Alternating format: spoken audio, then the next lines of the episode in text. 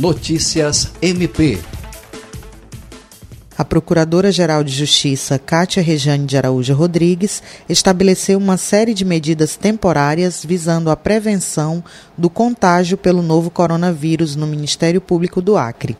Membros, servidores, colaboradores e estagiários que apresentarem febre e pelo menos um dos sintomas respiratórios com histórico de viagem para país com transmissão sustentada ou área com transmissão local e ou que tenha mantido contato próximo com caso suspeito ou confirmado nos últimos 14 dias não devem comparecer ao trabalho. Estão temporariamente suspensas a entrada e a utilização pelo público externo da biblioteca, memorial, auditórios, salas de reuniões e de sessão e outros locais de uso coletivo nas dependências do MPAC.